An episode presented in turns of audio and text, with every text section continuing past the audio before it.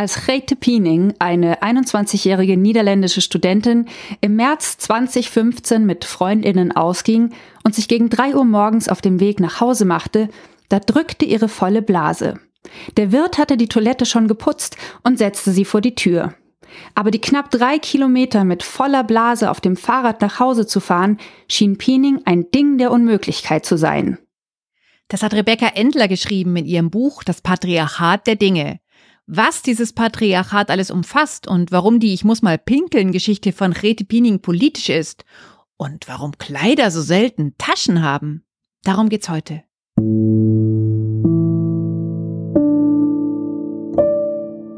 Grete und ihre Freundinnen entdeckten in der Nähe ein Plaskrul, eine Art Pinkelkreisel, ein Pissoir, das typisch für die Amsterdamer Innenstadt ist, und sie witzelten noch, ob Piening es mal ausprobieren sollte. Stattdessen fand sie jedoch eine Ecke, die vor Blicken geschützt war, ließ die Hosen herunter, hockte sich hin und ließ es laufen. Als ihre Freundinnen die Polizistinnen sahen, war es schon zu spät. Piening wurde beim Wildpinkeln erwischt. Und Wildpinkeln ist in den Niederlanden nicht erwünscht. Die Studentin hat dafür ein Knöllchen gekriegt.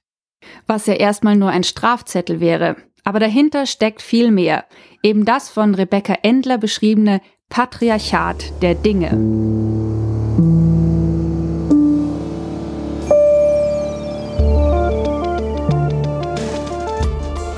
Hallo, ich bin Laura Freisberg und das ist die 30. Folge von Stadtland Krise, dem feministischen Podcast von Frauenstudien München. Und wer mal pinkeln musste, und kein Klo gefunden hat, der weiß, dass das eine würdige Krise ist. Richtig. Ich bin Barbara Streidel und in dieser Episode geht es um Klos und um Taschen an Kleidern, um Rebellinnen und um ihren Kampf gegen das, was uns Frauen so vermeintlich selbstverständlich schon immer umgibt. Die Geschichte des patriarchalen Designs geht so.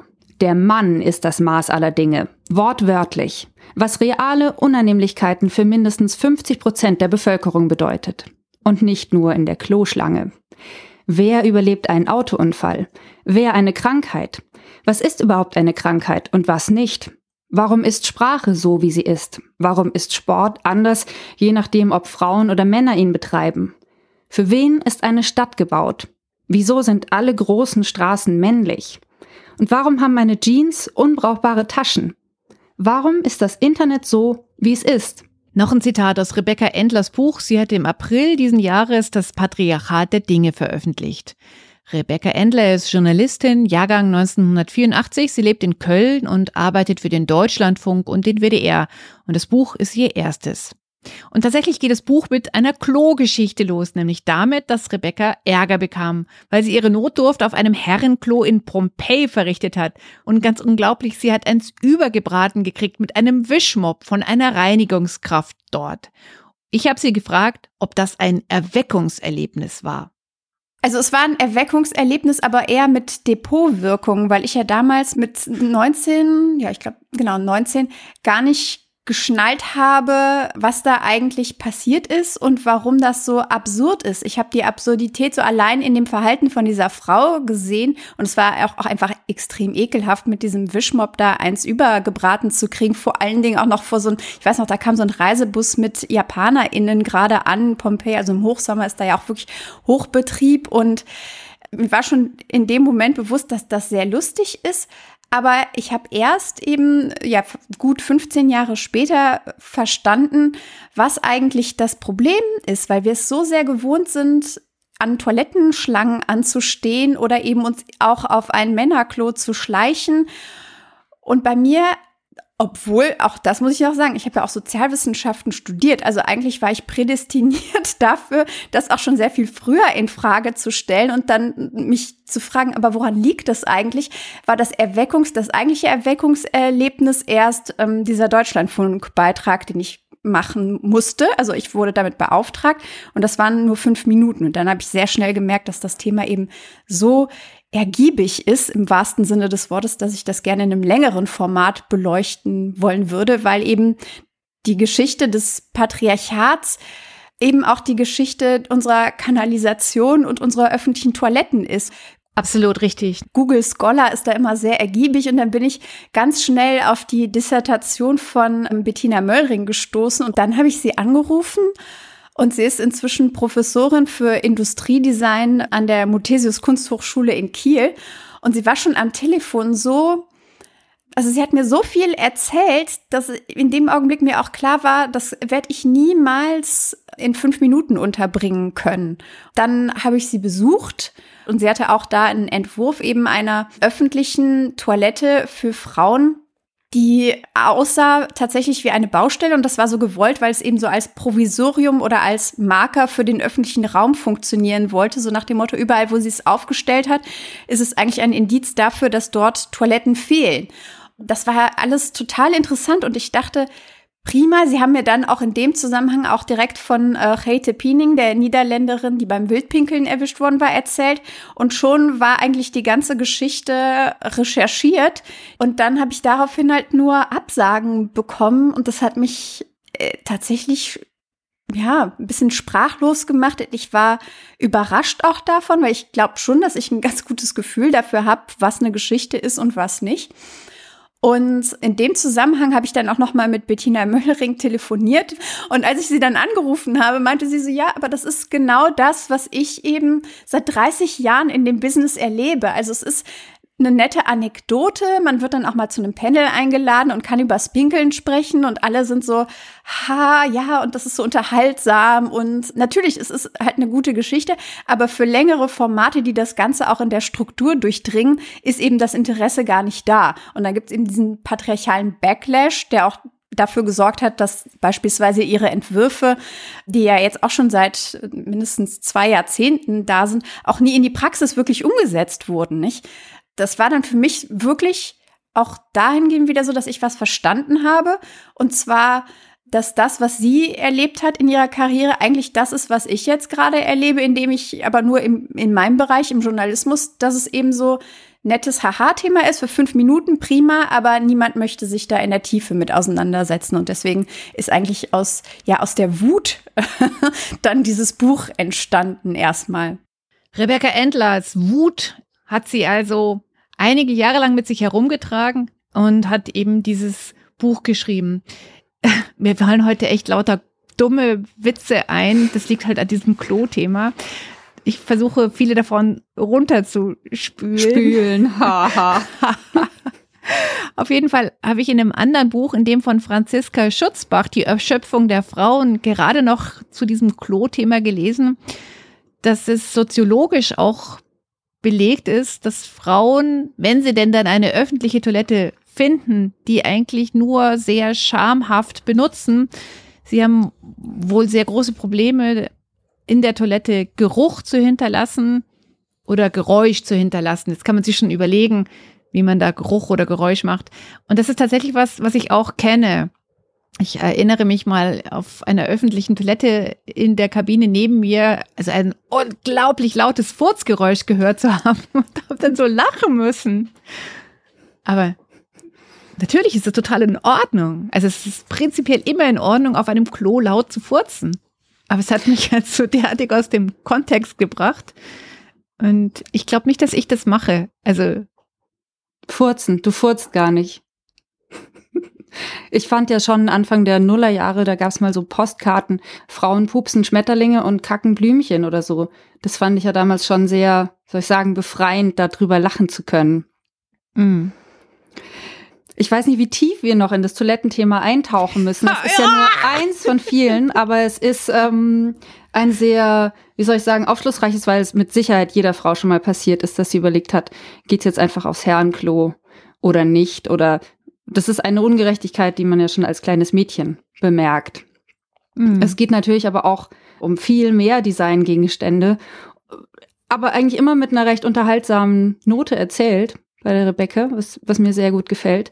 Aber eigentlich ist es überhaupt nicht witzig. Eigentlich geht es dann nämlich um, um die Gesundheit. Es geht ums Leben, es geht um, um, um Lebensqualität. Es ist deswegen auch ein Buch, wo man die Wut schon auch durchmerkt und die auch ansteckend ist.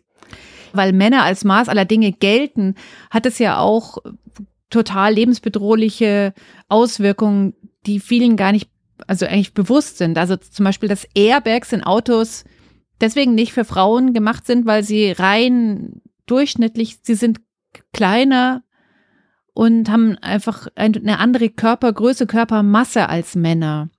Also du und ich, Laura, wir sind ja jetzt eher große Frauen, rein von der Körpergröße. Wir würden da wahrscheinlich noch ganz gut mit Fahren. Aber apropos Fahren, sie beschreibt ja auch, dass Autos selber so designt sind, dass wenn du kürzere Beine hast, dann bist du näher am Lenkrad dran, dann hast du mehr innere Verletzungen, weil du eher dagegen knallst. Ich habe mir jetzt schon gedacht, ich stelle mir mein Auto so ein, als wäre ich ein Mann mit ganz langen Beinen. Ohne Schmarrn, weil, hallo, also wenn ich dadurch gefährdeter bin, das ist doch absurd, das ist doch krass. Ja, ist äh, total richtig, total richtig.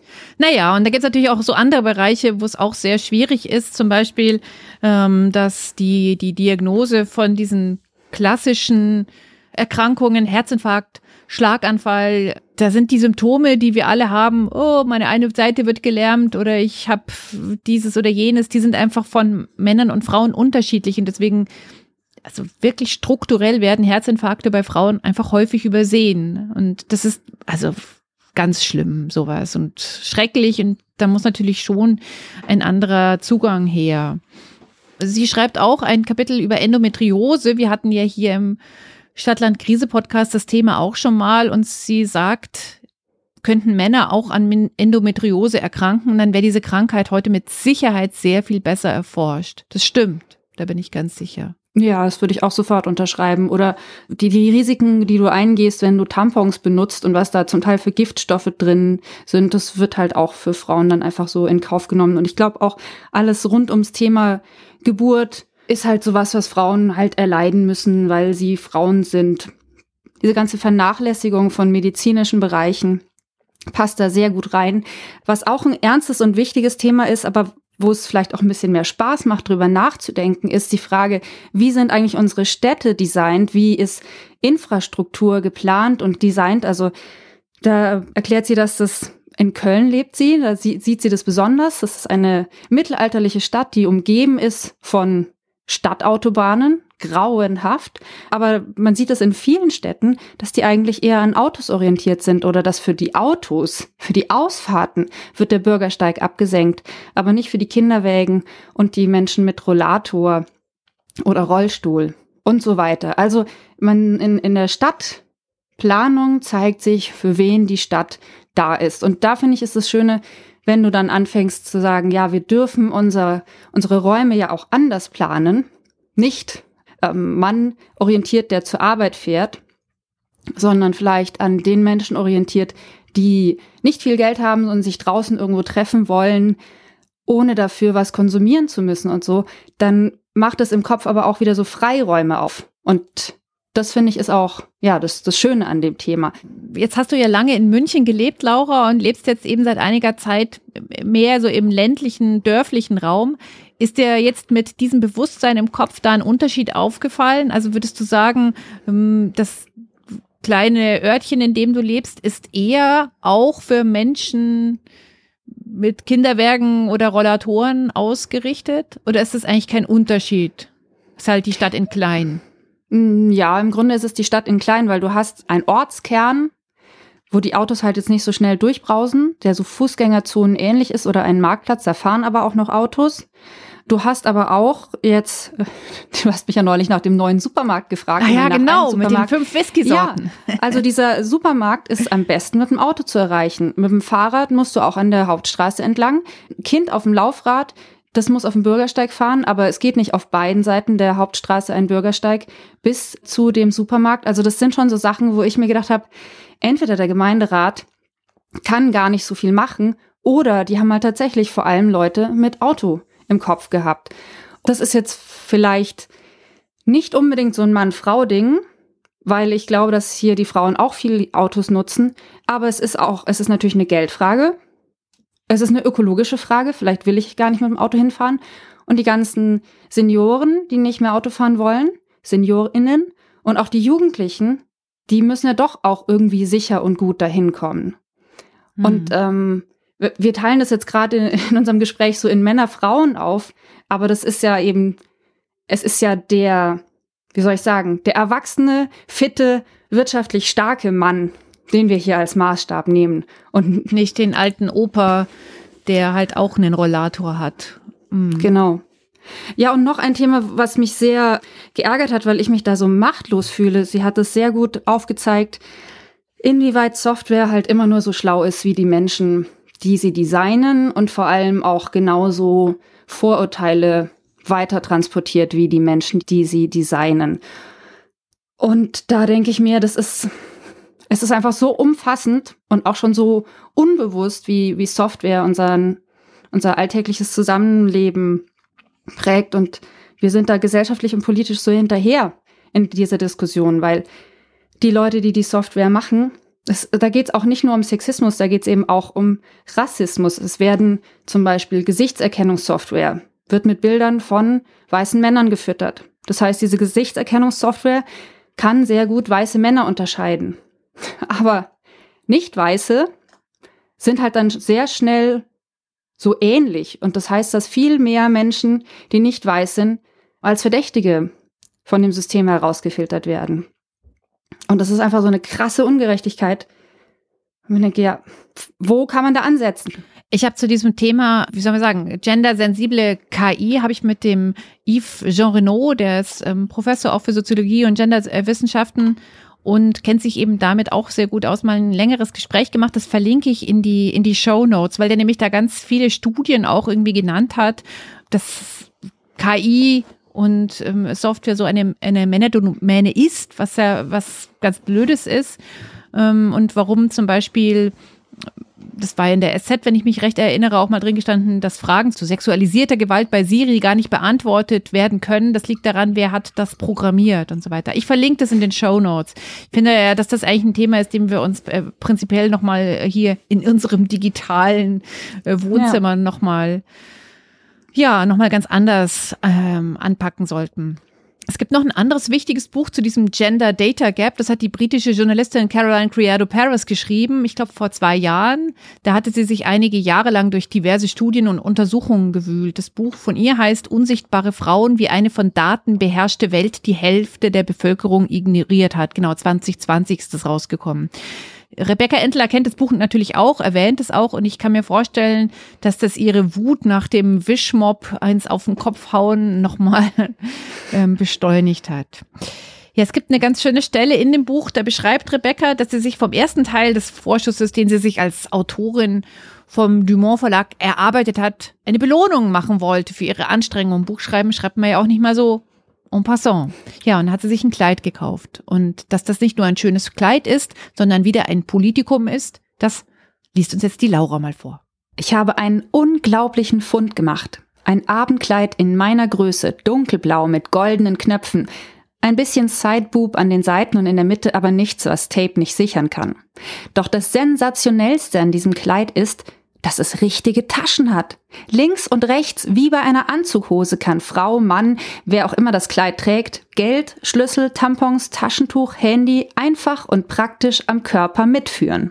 Also ich glaube nicht, dass ein Designer oder ein Schneider irgendwann da saß und dachte, ne, also den Frauen gebe ich auf keinen Fall eine Tasche, dass sie ihre Habseligkeiten überhaupt nicht mitnehmen können, falls sie überhaupt welche haben, sondern ich möchte, dass sie diese furchtbar unpraktischen kleinen Handtaschen mitführen, weil ich ihnen jede Möglichkeit nehmen möchte, Abenteuer zu erleben und die gleichen Chancen in der Welt da draußen zu haben wie Männer.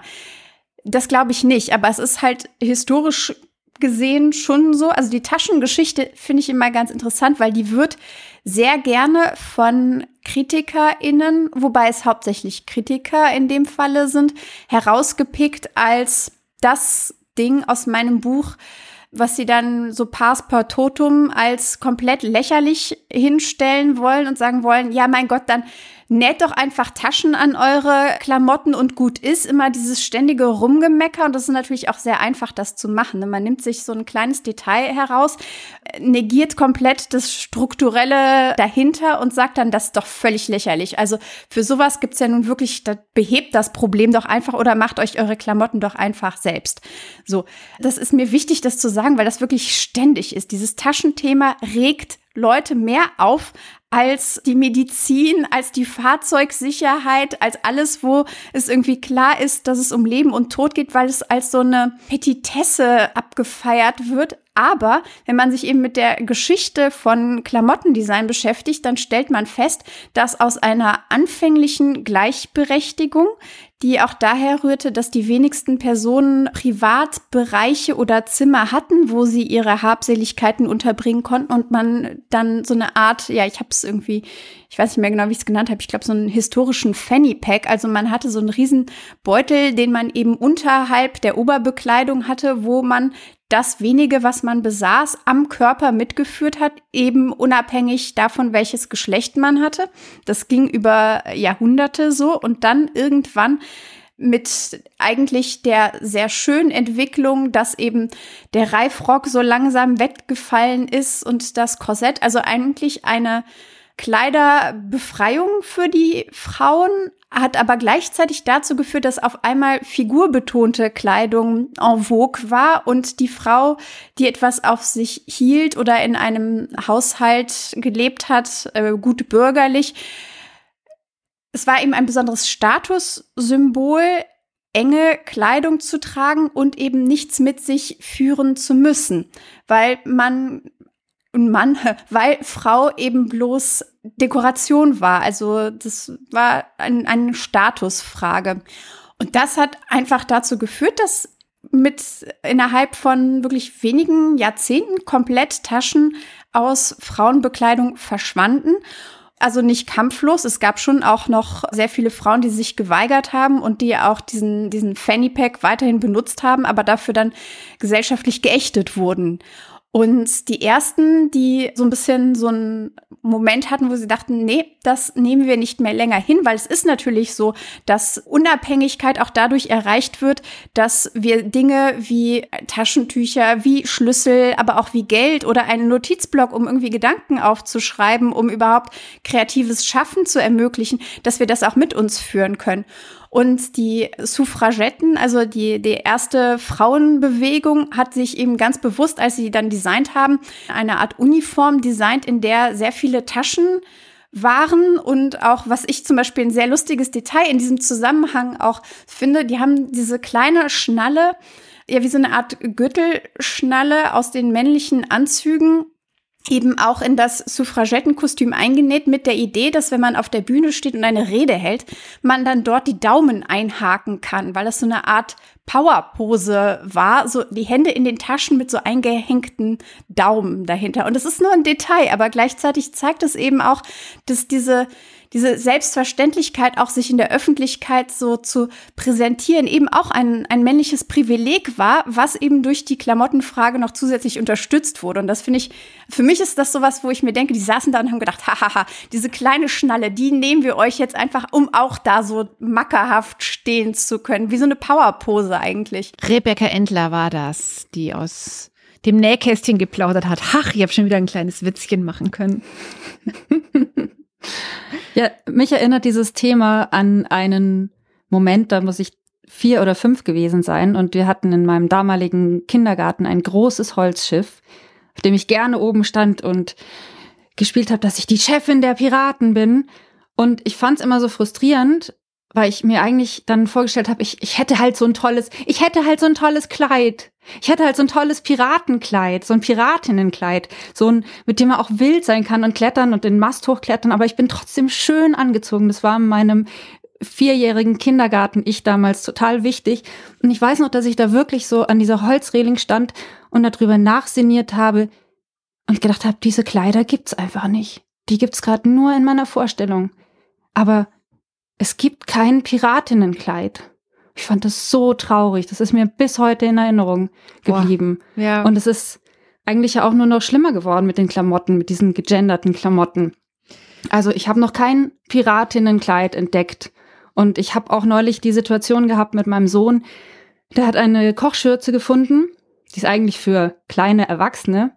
Er fand sie super, hat sie angezogen und irgendwann beim Backen hat er gemerkt, da ist eine rosa Glitzerbordüre. Und dann mussten wir sie leider sofort ausziehen. Und ich konnte ihn nicht davon überzeugen, dass er auch eine graue Schürze mit Eulen drauf und einer rosa Glitzerbordüre tragen darf. Hm. Das ist jetzt auch vier. Also das ist ein Alter, da sind solche Fragen schon verdammt wichtig. Ja, und es geht ja auch immer weiter, gell? Also du wirst ja da schon sehr unfrei gemacht.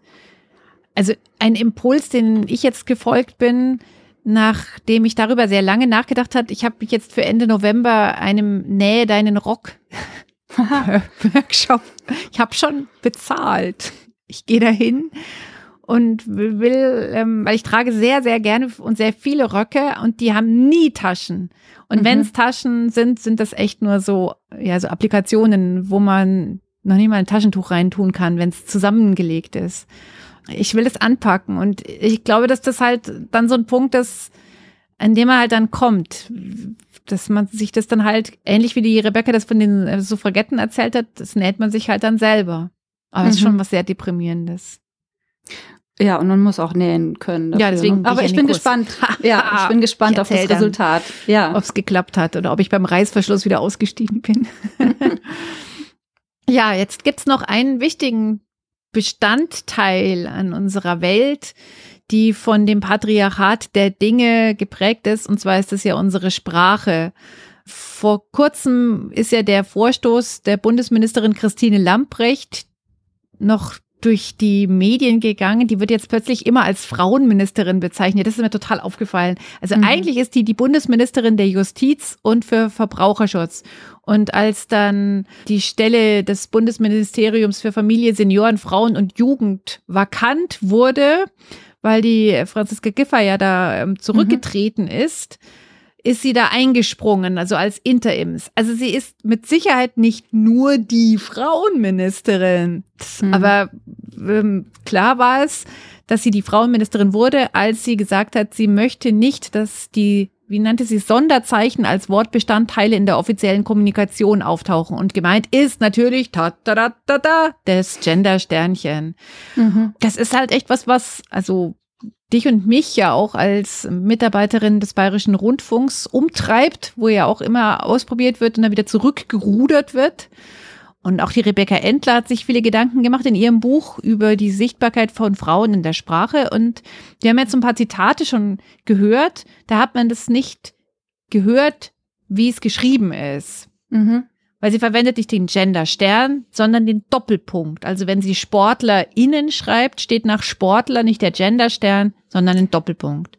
Und da habe ich sie gefragt, was denn jetzt da dahinter steckt. Gendergerechte Schreibweise war für mich von Anfang an Bedingung, überhaupt dieses Buch zu schreiben. Mm, nun gibt's aber mehrere Optionen und ich habe am Anfang mit dem Gender Sternchen gearbeitet und war mir auch eigentlich so ganz, also habe mich gut mit der Entscheidung gefühlt und ähm, ich mache ja auch teilweise biege ich mir das auch so zurecht, wie ich es brauche. Also ich habe mich da nicht an Duden gehalten. Das war auch so ein bisschen den Verlag und die Lektorin auch zu überzeugen, dass Sprache so wandelbar ist, dass ich sie jetzt als Autorin auch beanspruchen kann, nach meinen Bedürfnissen äh, zu wandeln. Beispielsweise finde ich das Mädchen und dann die ganze Zeit von S zu sprechen, sehr, sehr unangenehm einfach. Und deswegen ist mir egal, ob das an der Stelle grammatikalisch korrekt ist oder nicht, aber es ist für mich kein Mädchen, sondern sie ist es.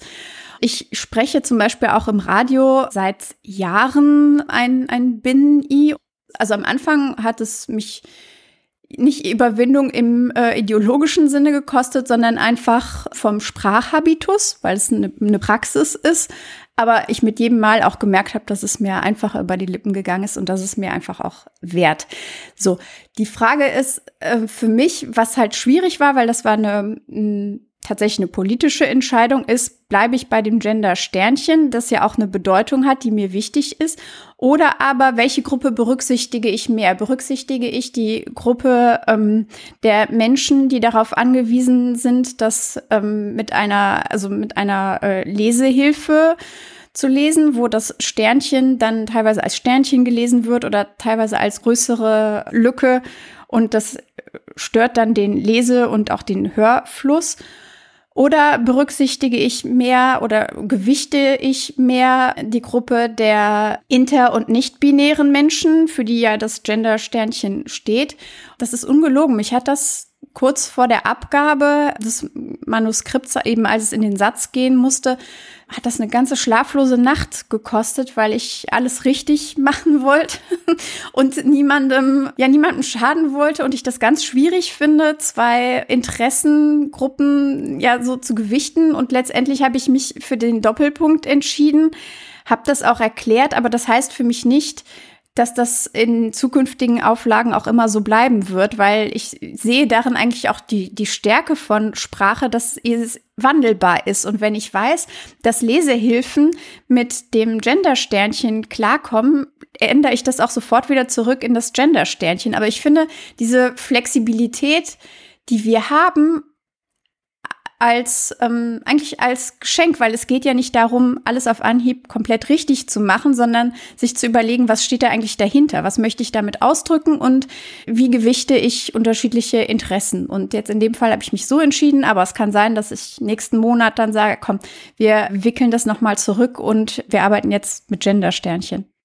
Was ich ja mag an dem Ansatz, und ich erinnere mich in dem Gespräch mit Mitu Sanyal zu ihrem Buch Identity, hat sie das auch gesagt, wir probieren aus, wir haben vielleicht noch nicht die allerbeste aller Lösungen gefunden, aber es ist ein sich herantasten an eine bessere Lösung. Und mir gefällt es sehr gut im Gegensatz zu diesem, das ist so. Oder das ist so und das bleibt auch immer so. Und ich kenne auch Leute, die einfach sehr große Schwierigkeiten haben und sagen, was, was soll denn das? Das ist so eine Scheindebatte und damit geht's den Seniorinnen, die von Altersarmut betroffen sind, auch nicht besser. Aber es geht ja darum, ein Bewusstsein zu verändern. Und das ist ein Bewusstsein, das betrifft eben zum einen die Sprache, aber eben zum anderen auch, wie wir unsere Städte planen oder unsere Ortschaften oder wohin das Geld gesteckt wird, was subventioniert wird und was nicht. Und allein diese Idee des Spielerischen oder des Infragestellens, die ist einfach total wichtig, weil sonst bleiben wir immer bei derselben Schiene und werden wieder neue Kinder produzieren, die frustriert sind darüber, wie es ist und die merken, dass es die Piratinenkleider nur in ihrer Fantasie gibt. Ja, du hast total recht. Ich neige ja dazu, Amen sagen zu wollen, weil mein Bruder Pfarrer ist. Aber ich sag's nicht. Aber du hast sehr recht. Ja, wer am 20. Oktober in München ist, da ist Rebecca Endler im Lost Weekend zu Gast. Gespräch und Lesung moderiere ich. Und wenn ihr dahin lauft, durch München, die Schellingstraße entlang, dann schaut euch doch mal an, für wen die Stadt designt ist. Dann habt ihr gleich ein bisschen Input für das Gespräch danach. Sehr richtig. Genau, für alle Menschen in München. Wir haben noch eine Veranstaltung. Also die Veranstaltung mit der Rebecca Endler ist ja, das machst du ja quasi nicht für Frauenstudien. Wir haben aber wieder mal eine Frauenstudienveranstaltung. Ein paar Tage später, am 29.10., da ist Franziska Schutzbach im Literatur Moz, auch in der Innenstadt in der Nähe vom Isartor zu Gast. Eine Frauenstudienveranstaltung, die moderiert wird von Birgit Frank, die ihr im letzten Podcast auch schon hören konntet. Das ist die, die an den Stadtrand gezogen ist und Rückenschmerzen hatte vom Homeoffice. Da fasst es ja sehr gut, dass sie dann mit Franziska Schutzbach zum Thema die Erschöpfung der Frauen spricht. Wenn ihr unseren Podcast und unseren Verein Frauenstudien München unterstützen möchtet, macht das sehr gerne. Wie es geht, am besten auf der Webseite nachschauen. Da sind alle Unterstützungs- und Spendenmöglichkeiten dabei. Genau, und wir verlosen in dieser Woche auch etwas. Wir verlosen zwei Exemplare von Rebecca Endlers Buch Das Patriarchat der Dinge. Und ich habe mir schon überlegt, wie wir es machen können. Ihr müsst uns eine Mail schreiben und zwar mit einer Antwort auf die Frage, welches Symbol für das Patriarchat der Dinge nervt am allermeisten. Sollen wir die Antworten dann beim nächsten Mal zitieren? Können wir machen. Ansonsten Feedback, Kommentare, Themenvorschläge, Wünsche immer gerne an unsere E-Mail-Adresse. Das ist podcast at frauenstudien-münchen.de. Wir freuen uns. Das war's für diese Woche. Bis bald. Tschüss. Ciao.